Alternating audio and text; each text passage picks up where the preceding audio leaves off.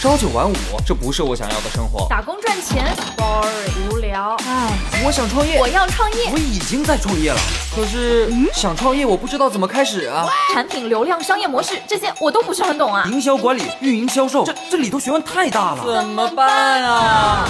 想创业不懂项目挑选，想经商不知商业技巧。乐客独角兽创业导师崔磊，商业小纸条苏南为您一一解答，一一解答。欢迎进入今天的创业找崔磊。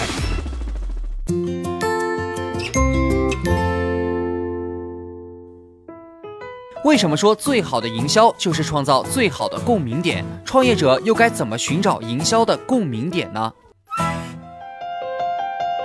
有请崔磊，有请崔磊。说到营销的共鸣点啊，我来讲一下舒肤佳的案例吧。你应该用过舒肤佳吧？实际上，在舒肤佳进入中国市场之前，国内的香皂第一品牌，你猜是谁呢？是联合利华旗下的力士香皂。力士香皂的定位是什么呢？滋润肌肤，对吧？所以它的广告全部请的是国际大牌明星来代言，强调的就是产品对于肌肤有多么好的滋润效果。这样的定位就能让很多女性消费者产生共鸣了。女生都比较爱美嘛，看到广告上的美女明星用了力士的香皂，光彩照人，皮肤细腻，自己当然就想用了。所以呢，力士当时在中国市场也是非常成功的。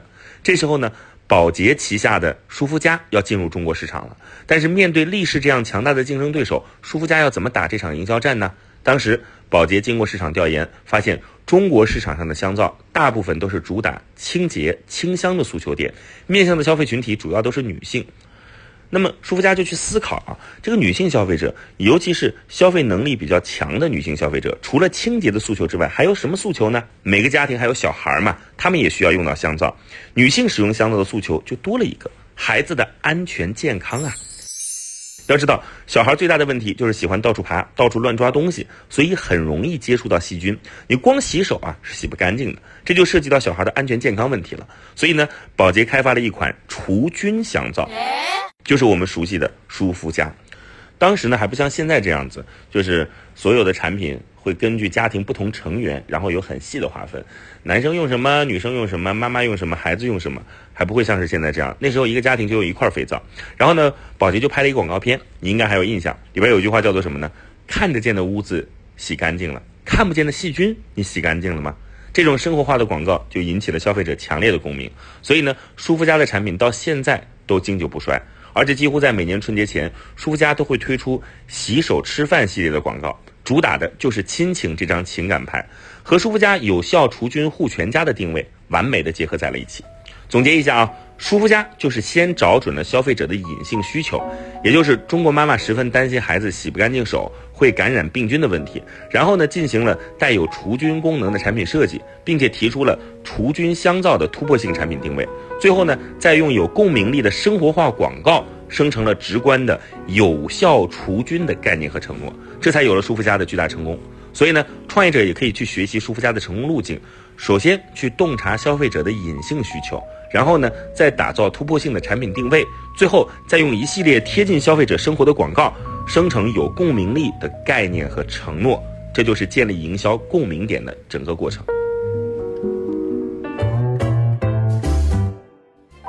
嗨，大家好，我是崔磊。下拉手机屏幕，在节目简介里有我的个人微信号，朋友圈我会分享创业思考、商业观察，以及和支付宝、抖音等巨头合作的创业好项目，欢迎您来交流。我们的创业平台乐客独角兽已经汇聚了三万多名各行各业的创业者，欢迎您来寻找资源。有请商业小纸条，请商业小纸条。关于营销的共鸣呢，我想到了某个打车软件以前做的一个广告视频，当时传播还挺广的。我跟大家来讲讲那段广告视频。说一个女生带着她的男朋友去饭店见父母，女生长得挺普通的，女生的父母一见小伙子眉头皱起来了，明显不满意。这时候呢，中国式相亲的审判模式开始。首先，女孩的父母问小伙子哪里毕业，小伙子默默拿出一张全英文的毕业证书，哇，不得了，美国名校。女孩父母愣了一下，然后母亲问小伙子住在哪里，这不就是问你有房吗？然后男生掏出一叠房产证，啊，挨个看了一下。女孩母亲露出了笑脸。接下来，父亲的话还没问出口，小伙子就猜到要问工作了。他掏出一张和马云的合影，啊，当然广告里一看就 PS 的，哎呀，这不得了是吧？女孩的爸爸立刻说不错不错不错。然后呢，小伙子又掏出了奔驰的车钥匙，再掏出一大长串的银行卡，全是金卡和黑卡。女孩的爸爸坐不住了，赶紧说服务员点菜啊！这个广告很多朋友看过。接着视频里出现了一句话，叫“市审查就该这么严格”，某某打车平台严格审查司机的资质，等等等等等等。你看啊，前面的情节就能让很多相过亲或者听说过相亲故事的人产生共鸣感。最后再拿打车软件对于证件的审查来类比于父母对于呃这个要相亲的小伙子的这个审查，很自然的显现出了这个打车平台对于安全的重视，广告的目的就达到了。实际上呢，所谓的共鸣感啊，这是一个大词儿，怎么该理解呢？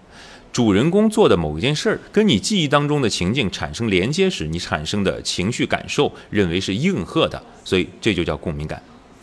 如果说你单身，会遇到这个情况吗？就是每年过过年回家，七大姑八大姨啊，各种审问，为啥单身？咋还不找对象？找了对象的问了你啥时候结婚？结婚的问你啥时候要孩子？各种围攻，对吧？那么台湾的一个便利店就发现。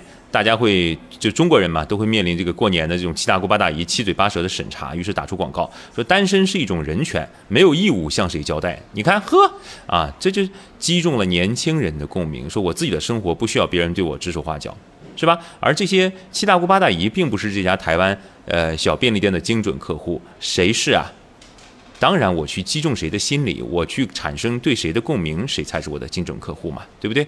所以建立共鸣感非常重要的方法就是发现用户过去的某种呃阻碍因素，比如他被误会，他被不公正的对待，被各种各样的不理解，然后你讲一个故事，告诉他我理解你，我在你的不被理解当中提供感情的理解和服务的帮助和支持等等等等。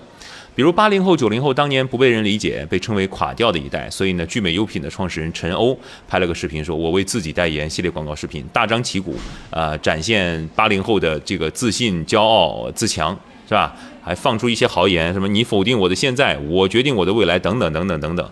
呃，那现在看起来这些做法还比较低端，但在当年呢，可以说他是深刻的掌握了对于目标用户心理共鸣的洞察、捕捉和应和。OK。请记住，说出用户的心声，首先需要定义哪些人群是你的用户，然后再去洞察他的心理，你的营销才可能跟他产生共鸣。